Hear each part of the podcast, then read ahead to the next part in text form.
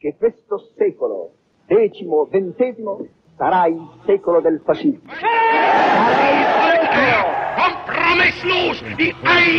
a los ciudadanos honestos y ejemplares, en el que se sancione severamente a quien viole la ley, cualquiera sea su jerarquía, su poder, su pretendida influencia. Así se recuperará la confianza y la fe del pueblo en quienes lo gobiernan. Portami via, che mi sento di morire.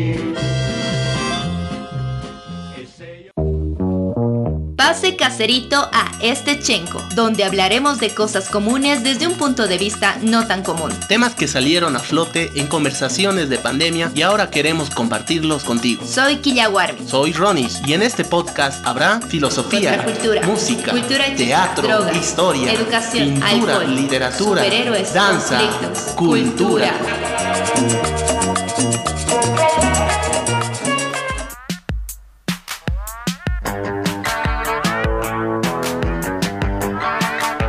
Hola a ti que estás escuchando un episodio más de este Chenco.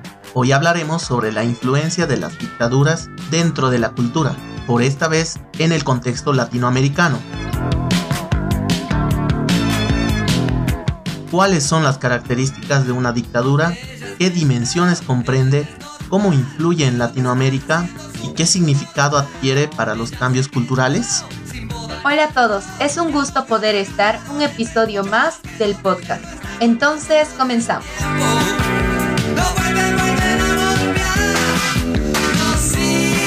¿Qué es una dictadura? En realidad es un sistema de gobierno donde todos los poderes del Estado están concentrados en una sola persona. El dictador no permite la oposición, tiene poder y autoridad absolutos entonces, se trata de un régimen no democrático donde no existe la participación del pueblo. Sí, bueno, si recordamos la forma clásica republicana de lo que es la democracia, el poder se divide en lo que es el legislativo, el poder ejecutivo, el poder judicial y el poder electoral. En la dictadura esta división no existe. Todo el poder lo tiene esta sola persona o este grupo o partido. La dictadura también tiene varios aspectos de los regímenes totalitarios de gobierno, es decir, cuando el Estado está en manos de una sola persona. En general, una dictadura casi siempre es implementada a través de un golpe de Estado. Y sabes, es curioso porque en su origen el término tenía unas implicaciones muy distintas, porque ha surgido en la antigua Roma en el periodo, bueno, de la República, ¿no? durante el cual la dictadura era un cargo público que el Senado le daba a una persona en situaciones de crisis. Ese dictador tenía que ser una persona capacitada para gestionar una guerra o enfrentar una crisis económica, pero siempre su cargo era de manera temporal y además estaba sometido a las decisiones que tenga el Senado. Entonces siempre estaba preguntando y cuestionando las cosas, ¿no? Pero todo ha cambiado cuando Julio César ha sido nombrado dictador perpetuo por el Senado. Entonces ha cambiado totalmente esta idea de que sea un cargo de honor y que sí sea democrático a simplemente ser un cargo de por vida, ¿no? Y cambiar esta idea de que sea el único que tiene poder. Claro, pues eh, desde entonces el término de dictadura se ha empleado para denominar a llamados caudillismos de América Latina de finales del siglo XIX, como los del mexicano Antonio López de Santa Ana o el argentino Juan Manuel de Rosas. También los regímenes europeos de principios del siglo XX, como el conocido fascismo del italiano Benito Mussolini o la dictadura militar de Miguel Primo de Rivera en España. Todos ellos asentaron la idea de la dictadura aplicada a los regímenes monocráticos modernos, pero que nada tenían que ver con las monarquías absolutistas del antiguo régimen. En cualquier caso, el siglo XX vio el surgimiento de regímenes dictatoriales muy diversos, como el de Pinochet en Chile, fue militar y derechista, la monarquía absoluta y teocrática saudí, la dictadura comunista de la República Popular China o el régimen personalista nazi de Hitler, ¿no? Y claro, siendo un poco más específicos, vamos a hablar de los tipos de dictadura para poder diferenciar así un poco, comenzando por la dictadura militar. Que son regímenes donde un grupo de militares u oficiales ejerce ilegalmente el poder y además determina quién va a dirigir el país, ejerciendo una influencia sobre la política muy fuerte. Estas élites de alto mando tienen un líder y son los miembros de la dictadura militar. Las dictaduras militares además se caracterizan por el gobierno militar profesionalizado como una institución, ¿no? En los regímenes militares, las élites son referidas como miembros de una junta. En su mayoría son los altos mandos. Este tipo de dictadura se ha impuesto durante el siglo XX en países, por ejemplo, como Chile, por Augusto Pinochet, como decía, en Argentina por Jorge Rafael Videla y otros líderes también, ¿no? Uruguay por Juan María Bordaberry, Paraguay por Alfredo Stoncer, Bolivia, por ejemplo, ha tenido a Hugo Banzer, Brasil, por ejemplo, a Humberto de Alencar Castelo Branco. Otro tipo de dictadura es la del partido único, que son regímenes en los que un partido domina la política. Solo este partido tendrá acceso, por ejemplo, a los cargos políticos.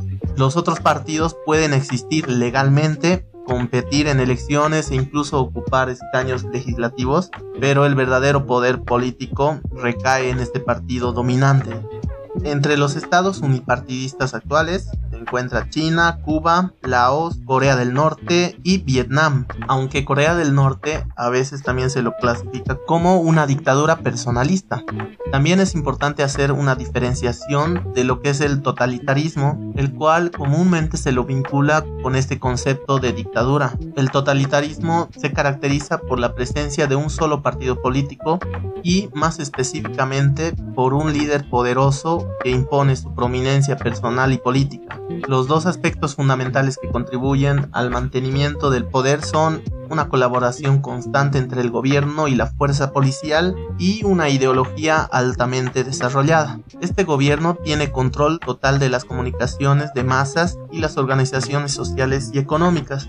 Según Hannah Arendt, el totalitarismo es una nueva y extrema forma de dictadura compuesta de individuos aislados y atomizados. Además, afirmó que la ideología juega un papel principal en la definición de cómo se debe organizar toda la sociedad. Según Juan Linz, la distinción entre un régimen autoritario y uno totalitario es que mientras un régimen autoritario busca sofocar la política y la movilización política, el totalitarismo busca controlarla.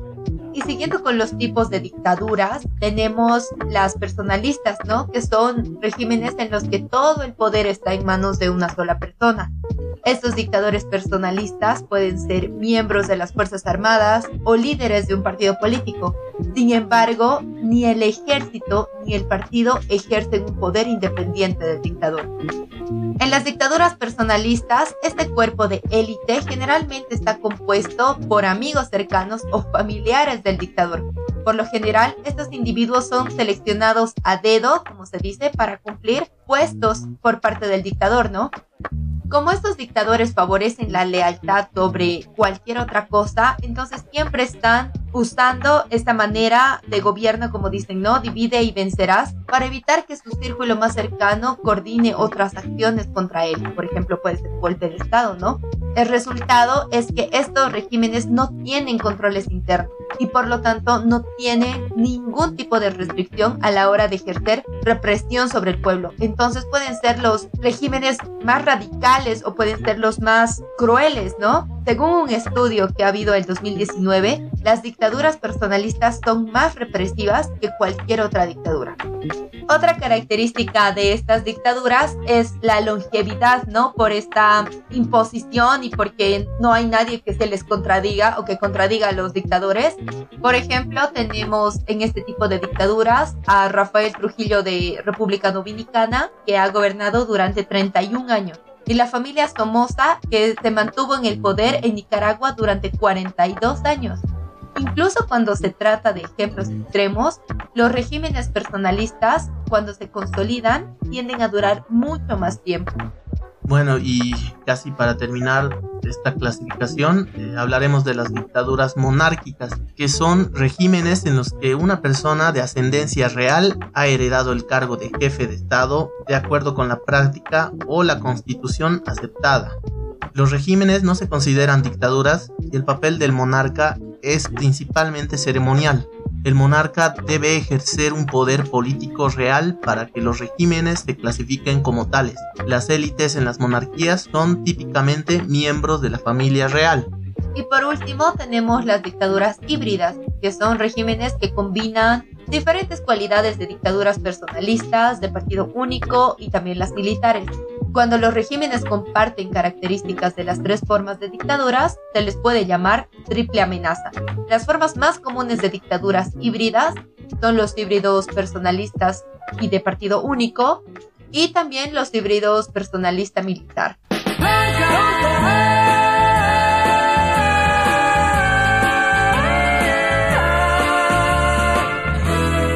Y bueno, ya que terminamos con esta clasificación, podríamos hablar de las características de un gobierno dictatorial. La primera que podemos mencionar es su manera de llegar al poder. Y esto puede ocurrir de dos maneras. Uno, como consecuencia de un golpe de Estado. Y dos, por ocupación ilegal del gobierno, sea ante un vacío de poder o como resistencia al abandono del poder. Bronca de la brava de la mía. Otra de sus características más importantes es que en los regímenes dictatoriales el gobierno ejerce control y censura de los medios de comunicación, lo que a veces implica la supresión de la libertad de opinión y también la libertad de prensa. También hay que mencionar que a fin de sostenerse en el poder, eh, las dictaduras persiguen toda forma de oposición, perciben toda crítica como una amenaza. Por lo tanto, en las dictaduras generalmente se practica la persecución política, la tortura, la desaparición de ciudadanos en manos de la policía política. Y para finalizar, podemos decir que en las dictaduras no existe el Estado de Derecho esto quiere decir que no existe respeto al principio de que todas las personas somos iguales ante la ley y debemos responder ante ella, incluidos los gobernantes. Por ende, para sostenerse en el gobierno, las dictaduras suspenden todo tipo de garantías constitucionales, sea de manera declarada o no. Pero nunca nada queda claro. Ahora, entonces vamos a hacer un recuento de las dictaduras más nocivas para la región, es decir, Latinoamérica, en las últimas décadas. Cuba, Fulgencio Batista, 1952-1959. Batista ocupó el cargo de presidente de Cuba tras ganar las elecciones de 1940. En sus años de gobierno respaldó a lo que eran las fuerzas aliadas que batallaban contra la Alemania nazi en la Segunda Guerra Mundial. En 1944 dejó el poder cediendo el lugar a Ramón Grau San Martín y viajó a Estados Unidos. Luego de ocho años, Batista se presentó como candidato a los comicios de 1952. Al ver que las encuestas lo ponían en tercer lugar en la intención de voto, aquí tomó el poder a través de un golpe de Estado, faltando cuatro meses de celebrar las elecciones. En este segundo tramo presidencial, Batista abolió la constitución encarceló a opositores, reprimió las revueltas comunistas y se vinculó con negocios de prostitución y apuesta. Pero a finales de diciembre del 58, y como decía el cantautor cubano Carlos Puebla, llegó Fidel.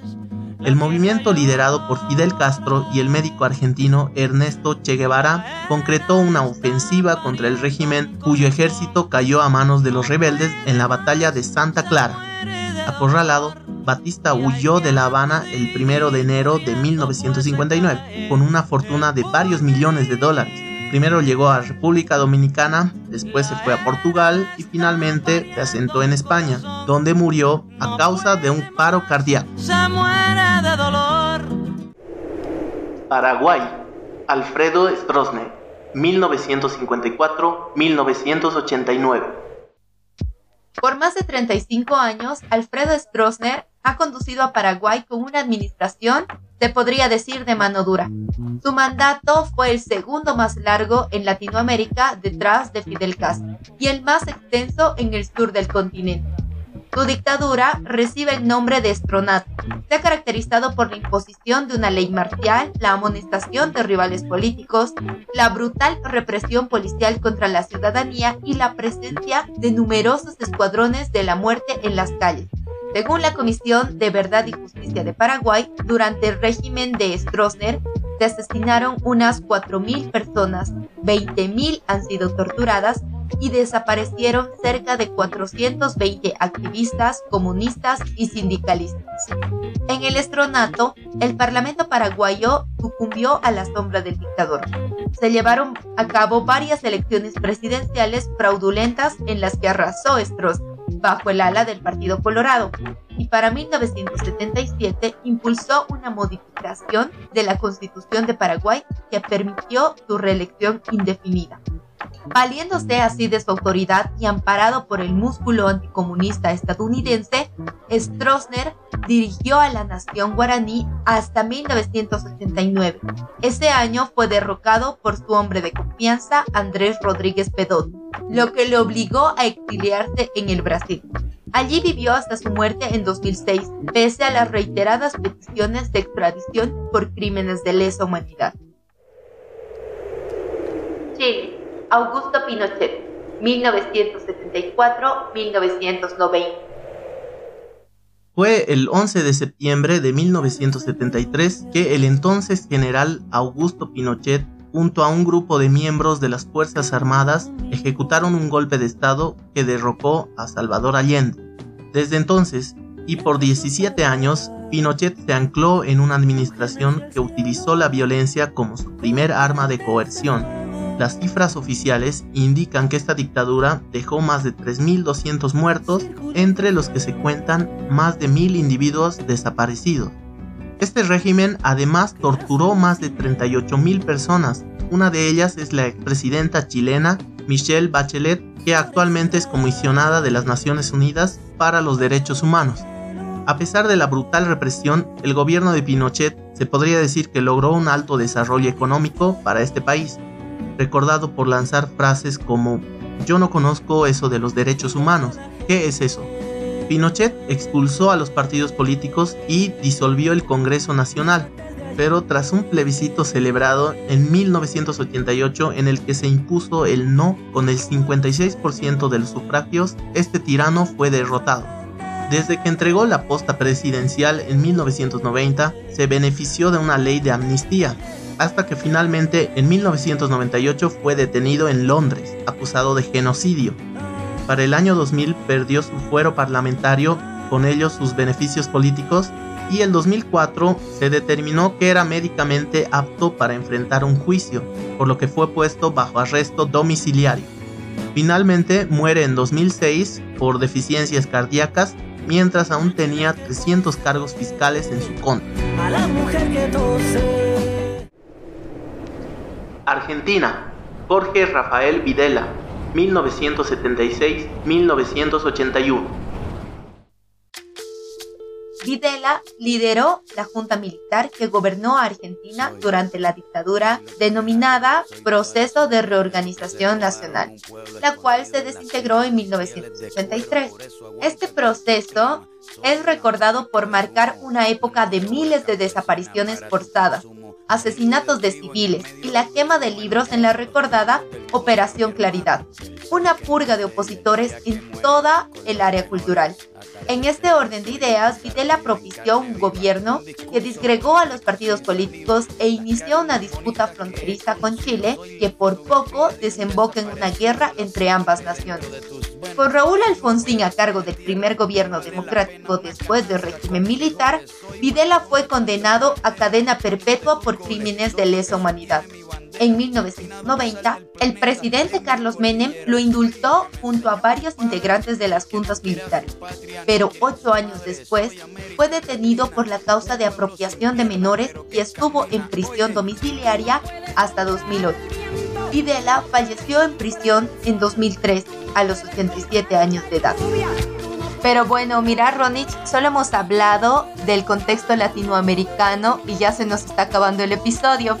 Entonces, en la segunda parte de este episodio vamos a hablar sobre el contexto boliviano y sobre las manifestaciones artísticas que han sido muy importantes en toda esta dinámica cultural ¿no? que se ha manejado durante la dictadura. Muchas gracias por haber escuchado la primera parte de este episodio y nos encontramos en la segunda parte.